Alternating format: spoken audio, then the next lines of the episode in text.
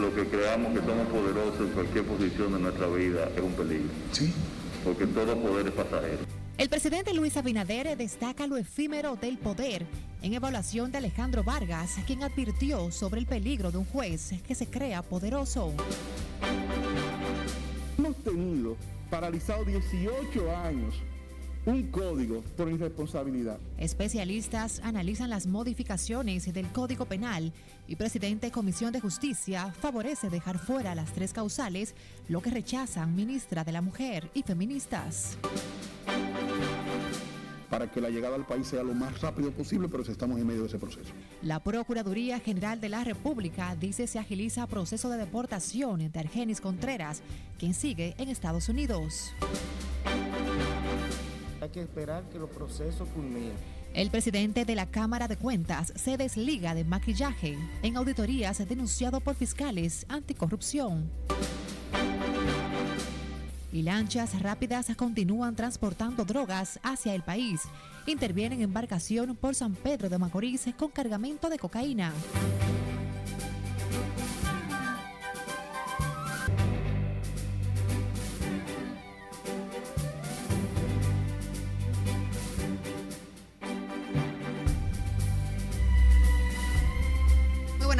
Bienvenidos a la primera emisión de Noticias RNN de este miércoles 20 de enero.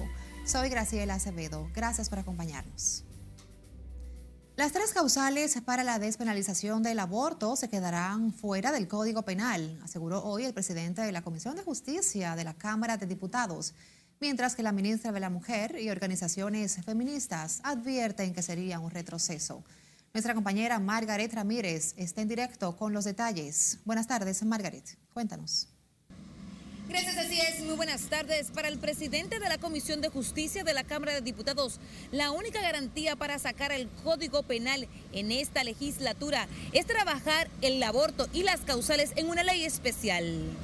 Pero la pieza que tenemos no tiene las causales una posición que comparte el diputado Omar Fernández, quien considera un abuso continuar estancando la pieza por el tema del aborto. Hemos tenido paralizado 18 años un código por irresponsabilidad y yo por eso no me caracterizo. Entonces, la Comisión de Justicia va a emitir un informe y lo vamos a emitir sin presión, la vamos a emitir de cara al sol y hay una figura en la propia Constitución que es el tema del plebiscito que podría conocerse por esa vía, que sea el país que vote si quiere o no quiere las tres causales. Este, pero creo que lo correcto es que no sacrifiquemos un código penal, un código penal del siglo XIX que tenemos hoy para combatir la delincuencia del siglo XXI. No es justo que lo dejemos en un simposio en el que Finjus sirvió como moderador, se discuten los derechos de la mujer, niños y adolescentes. Tanto Conani como la ministra de la Mujer mantienen posiciones firmes en lo que respeta a excluir el tema del aborto del Código Penal la posición institucional del Ministerio de la Mujer es que esta reforma al Código Penal tiene que incluir las tres causales. Si sacan las causales del, Código Penal, no estamos haciendo nada, no hay ninguna conquista, vamos a estar echando pasos hacia atrás. Frente al hotel de la capital donde se discutía el controversial tema, feministas improvisaron una protesta argumentando que fueron excluidas. Si aquí en este país hay que consensuar sobre con quienes nos embarazamos. Y ahí adentro no estamos las mujeres representadas. Las modificaciones del Código Penal incluyen más de 60 tipos penales que no están tipificados en el actual código que data del siglo XIX. Para final de este mes, la Comisión de Justicia pretende presentar ante el hemiciclo el informe del Código Penal. Es todo lo que tengo por el momento. A retorno contigo al estudio. Gracias a Margaret por estos detalles. La Fiscalía del Distrito Nacional decidirá en las próximas horas sobre las medidas de coerción en el caso del director del Instituto Agrario Dominicano, Leonardo Faña acusado por una funcionaria de agresión sexual. La licenciada Rosalba Ramos dijo que el caso todavía está bajo investigación de la Unidad de Violencia de Género. Temprano todavía. Tenemos que esperar que las diligencias comiencen a arrojar los resultados para nosotros poder decir cuál es la posición que va a asumir la Fiscalía del Distrito Nacional en ese sentido. ¿Qué tiempo, por ejemplo, podría ser eso? Eh, estamos esperando algunos resultados, pero no queremos entorpecer las investigaciones y entendemos que por dar seguimiento al debido proceso y entendiendo también que las acusaciones tienen que ver con una supuesta agresión sexual, eh, debemos eh, salvaguardar la dignidad de la víctima hasta este momento. La exdirectora financiera del, del IAD, María Isabel Flores Encarnación, se querelló contra Faña el 18 de agosto ante la Fiscalía Especializada de Violencia de Género. Acusa a Leonardo Faña de abusar sexualmente de ella en una cita, supuestamente para tratar temas laborales. El agrónomo Leonardo Faña, encargado de asuntos agropecuarios del PRM, fue suspendido ayer de la dirección del IAD por el presidente Luis Abinader. Mientras tanto, la Procuraduría General de la República agiliza los trámites para la extradición desde Estados Unidos de Argenis Contreras, pieza clave en el asesinato del abogado y profesor universitario Junior Ramírez y el expediente de corrupción de la OMSA. Cesarina Ravelo con más. Y hemos estado trabajando arduamente para que Argenis Contreras esté en República Dominicana y responda por sus hechos. El procurador anticorrupción Wilson Camacho confirmó las diligencias procesales que se realizan ante las autoridades norteamericanas para traer al exfuncionario de la OMSA. Para que la llegada al país sea lo más rápido posible, pero estamos en medio de ese proceso. Se había especulado que Argenis Contreras era parte de un grupo de dominicanos que llegaron deportados este martes. Camacho explicó que hay interés en que ese acusado en el expediente por el asesinato de Junior Ramírez sea presentado ante el tribunal para que responda por los hechos imputados. Él está en estado de rebeldía y como consecuencia de estar en estado de rebeldía eh, hay que presentarlo ante el tribunal y una de las eh, cuestiones que debe suceder es que se le conozca medida de coerción. Mientras que el director de migración, Enrique García, dijo desconocer cuándo podría llegar Argenis al país. En el momento que decidan las autoridades norteamericanas enviarlo a su país, aquí será recibido y bueno, ya aquí lo tramitaremos donde sea pertinente. Argenis Contreras salió del país en el 2017 tras el asesinato del abogado Junior Ramírez, por lo que son procesados el exdirector de la OMSA, Manuel Rivas, y otros funcionarios de esa institución. Contreras fracasó en su intento de lograr asilo político en tribunales norteamericanos que le rechazaron varias apelaciones. Cesarina Ravelo, RNN. Hablemos del caso Antipulpo porque seis de los once imputados tratan de lograr hoy la libertad pura y simple en la segunda sala penal de la Corte de Apelación de Santo Domingo. José Tomás Paulino se encuentra en la sede de ese tribunal en el Centro de los Héroes con detalles. Buenas tardes, José. Cuéntanos. Hola, buenas tardes. Hasta este momento han expuesto sus alegatos las defensas técnicas de cinco de los imputados y solo resta Juan Alexis Medina Sánchez, señalado por el Ministerio Público como el líder orquestador del entramado societario que habría defraudado al Estado dominicano. Y también hay una falta de motivación en esa sentencia de 173 páginas, solamente aparece el nombre de Fernando Rosa. Es cero motivación que hay. Hoy lo que se conocerá es una apelación de una medida de coerción dictada de manera arbitraria y abusiva, porque no hubo ningún elemento que el Ministerio Público aportara concreto de peligro de fuga. La segunda sala penal de la Corte de Apelación de Santo Domingo volverá a sesionar esta tarde para continuar con la exposición de Juan Alexis Medina Sánchez. Los seis encartados procuran obtener la libertad pura y simple y que este tribunal colegiado anule la sentencia emitida por el juez José Alejandro Vargas que les impuso prisión preventiva como medida de coerción. Vuelvo con ustedes al estudio. Gracias, José Tomás, reportándonos desde la segunda sala penal de la Corte de Apelación de Santo Domingo. El presidente de la Cámara de Cuentas, Hugo Álvarez Pérez, se desvinculó de alteraciones a informes de auditorías investigadas por la Procuraduría General de la República. El Ministerio Público considera que los resultados de las auditorías fueron maquillados para encubrir actos de corrupción ante la policía, la OMSA y otras instituciones del Estado. Álvarez Pérez ha sido interrogado junto a otros miembros de la Cámara de Cuentas.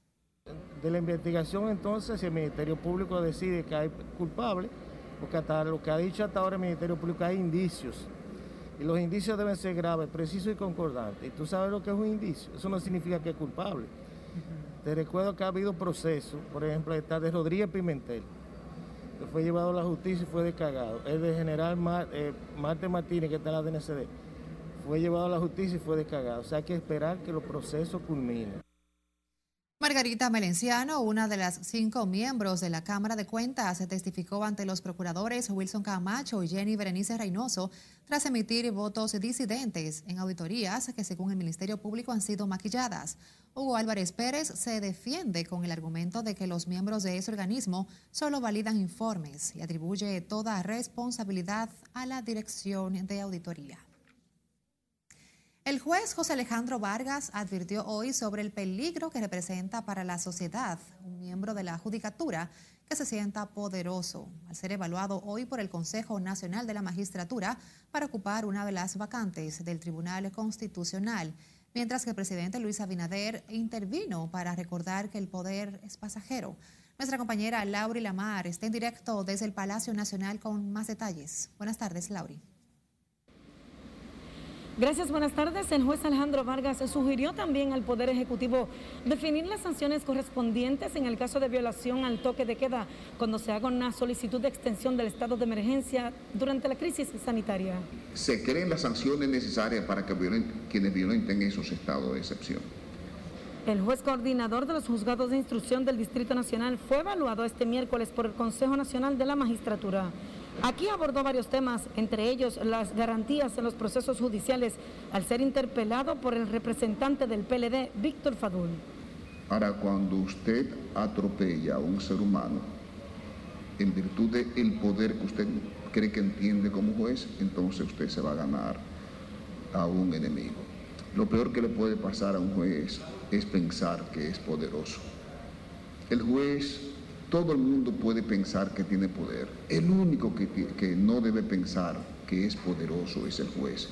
El juez lo que tiene es, una, es un privilegio que le otorga a la sociedad. Inmediatamente después de la intervención del magistrado Vargas, intervino el presidente Luis Abinader para hacer esta precisión. Magistrado, yo creo que todos los que creamos que somos poderosos en cualquier posición de nuestra vida es un peligro. Sí. Porque todo poder es pasajero. El juez Alejandro Vargas fue cuestionado sobre las consecuencias del horario del toque de queda y de inmediato hizo algunas sugerencias. Cuando el presidente de la República envía al Congreso Nacional la solicitud del estado de emergencia, en esa misma solicitud la consultoría jurídica del Poder Ejecutivo puede establecer ahí esas sanciones y si quiere que se impongan multas, las multas que sugirió, que sugiere la ley de salud o la que establece la, la Procuraduría, ahí mismo se pueden insertar en, ese, en esa solicitud, pasar, porque eso no es complicado. Este miércoles no fue evaluado como se esperaba el juez de la Suprema Corte de Justicia, Francisco Ortega Polanco, lo que se aplazó para el viernes. Fue el magistrado que conoció el juicio preliminar de Odebrecht, expediente en el que figuraba el hoy presidente de la Cámara de Diputados, Alfredo Pacheco.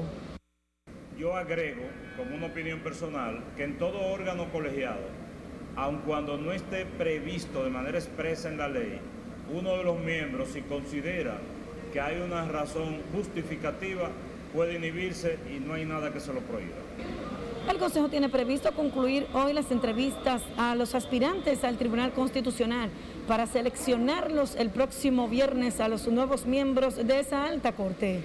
De mi parte es todo retorno al estudio. Gracias, Lauri. Del Palacio Nacional nos movemos hasta el Congreso, donde la Comisión Especial de la Cámara de Diputados continuó este miércoles con la evaluación de los aspirantes a Defensor del Pueblo, para lo que se inscribieron más de 90 personas.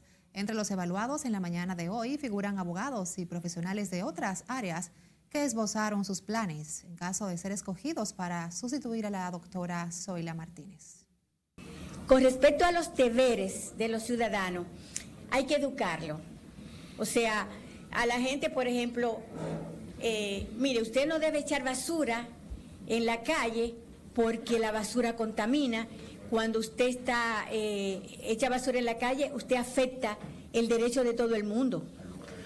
Creo y soy de opinión que el defensor del pueblo debe concentrar sus esfuerzos en ese mandato constitucional de ser garantía para los ciudadanos cuando les sean vulnerados sus derechos y garantías, sobre todo de parte de la administración pública. Concluidas las evaluaciones, los diputados deberán enviar al Senado de la República las ternas con los candidatos. Para escoger el defensor del pueblo se necesita el voto favorable de las dos terceras partes de la matrícula de senadores.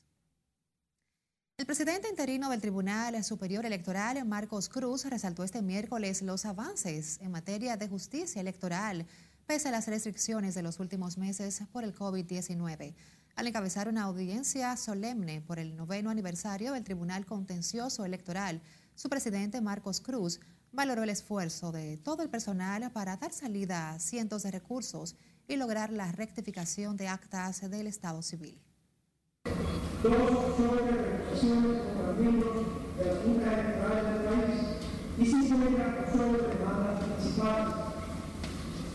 En ese mismo periodo, el Tribunal preparó 895 dispositivos de sentencias, de los cuales 113 correspondieron acciones de amparo. Los actos por la conmemoración del noveno aniversario del Tribunal Electoral iniciaron con una misa en la Iglesia La Paz, oficiada por Monseñor Víctor Masalle. Recuerda seguirnos a través de nuestras redes sociales. Estamos en Facebook, en Twitter, Instagram y YouTube nuestro usuario arroba noticias RNN. Además, se puede escuchar nuestras dos emisiones de noticias a través de Spotify, Apple y Google Podcasts.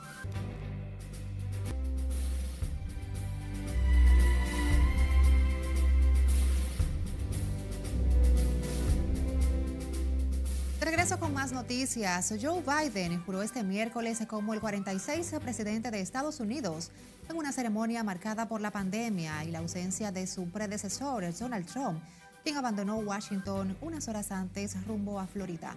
Biden proclamó que la democracia ha prevalecido y dijo que su mandato constituye un día de historia y esperanza. Scarlett Buchardo con más en las internacionales. Buenas tardes, Scarlett. Así es, buenas tardes, Graciela. La ceremonia de investidura del demócrata Joe Biden como presidente de Estados Unidos y de Kamala Harris como vicepresidenta comenzó en un acto frente al Capitolio en Washington, D.C., en medio de estrictas medidas de seguridad. Joe Biden, de 78 años, afirmó que este es el día de la democracia, esperanza y renovación para Estados Unidos y llamó a la unidad de la nación. I, Joseph Robinette Biden Jr., do solemnly swear.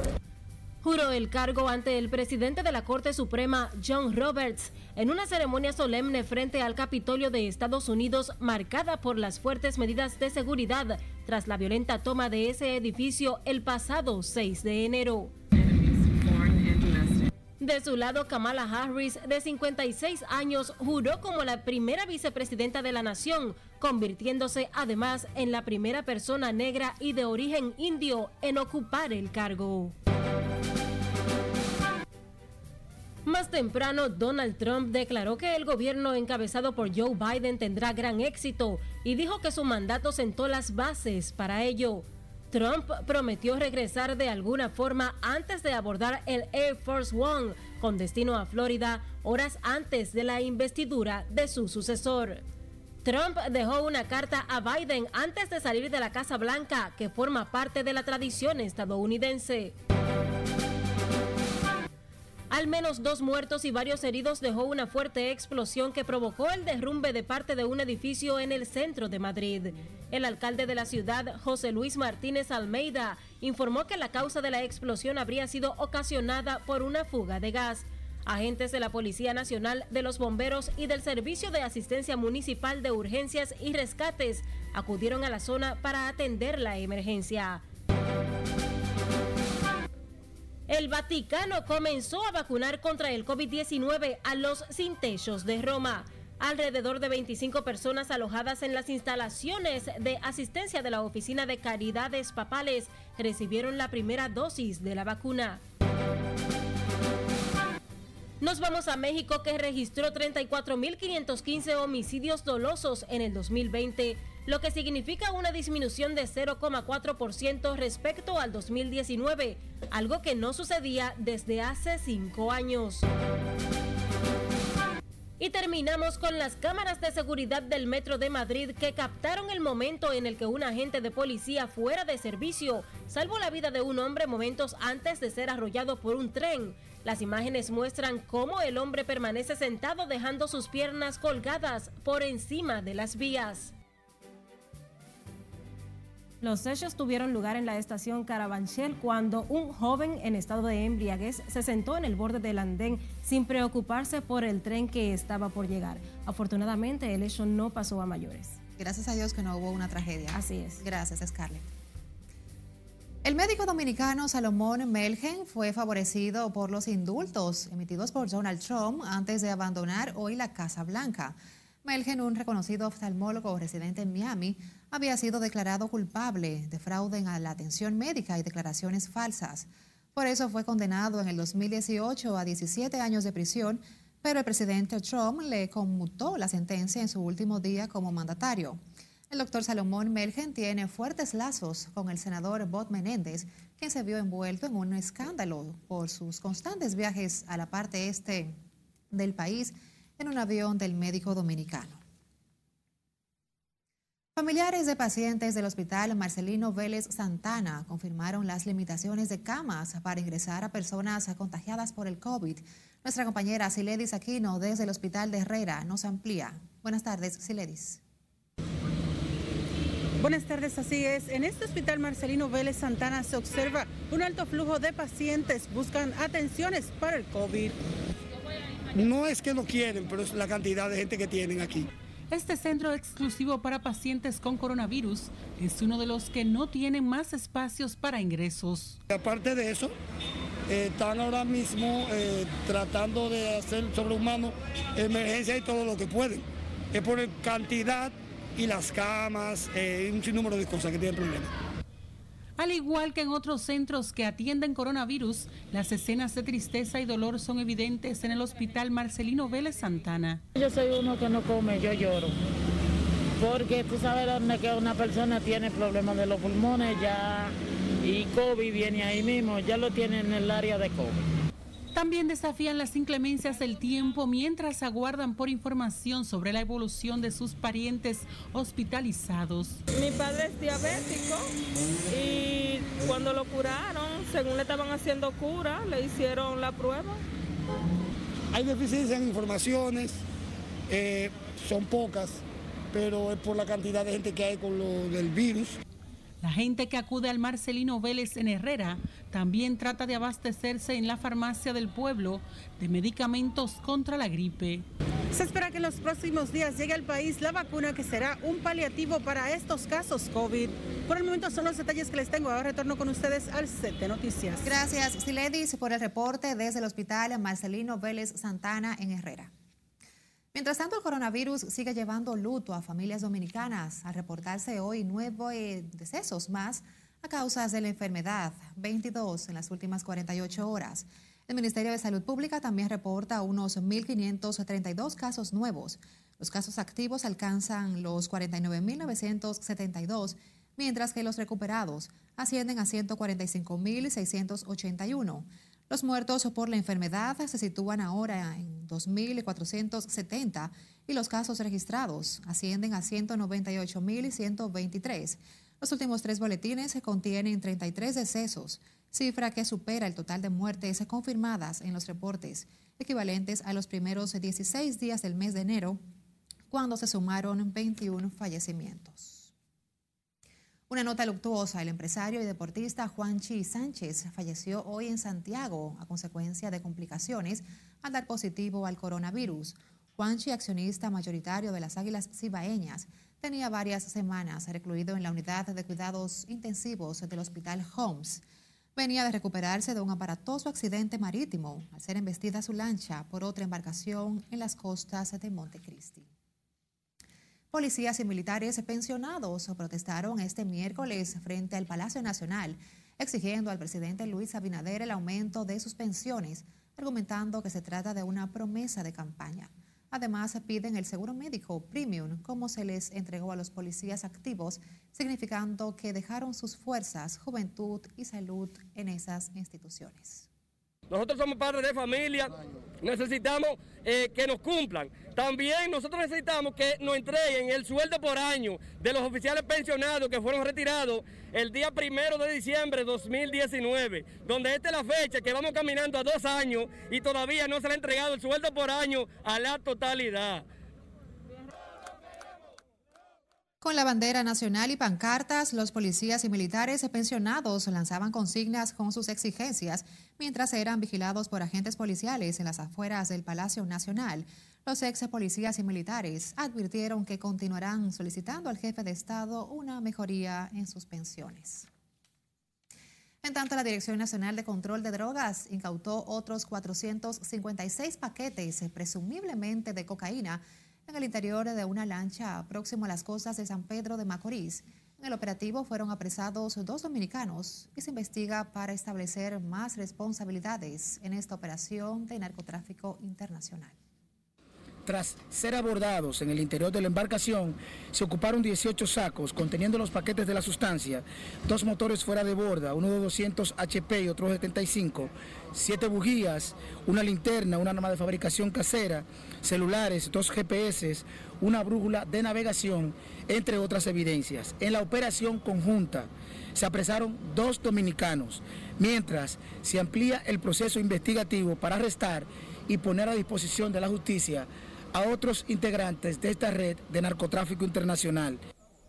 En la operación conjunta con la Armada Dominicana y el Ministerio Público se incautó también arma de fabricación casera, celulares y otras evidencias.